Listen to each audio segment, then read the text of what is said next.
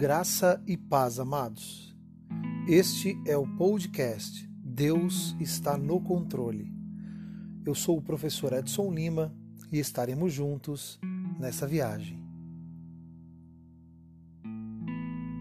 O que você tem visto? O que tem escutado?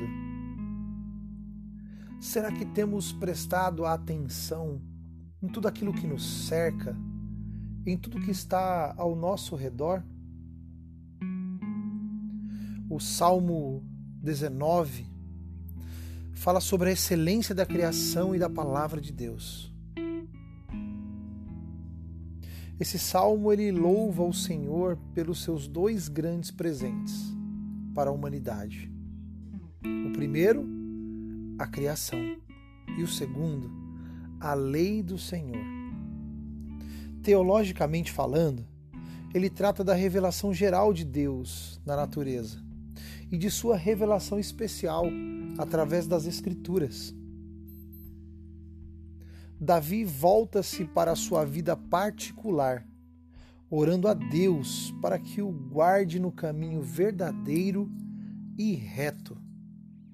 No versículo 2, quando ele diz que um dia discursa outro dia, e uma noite revela o conhecimento a outra noite.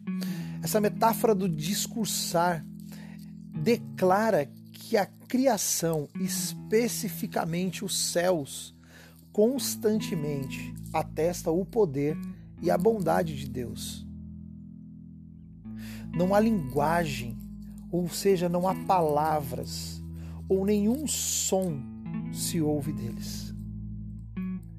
E quando leio este versículo, onde não se ouve nenhum som, talvez o que estamos ouvindo sejam sussurros, isso mesmo, sussurros de Deus em nossos ouvidos.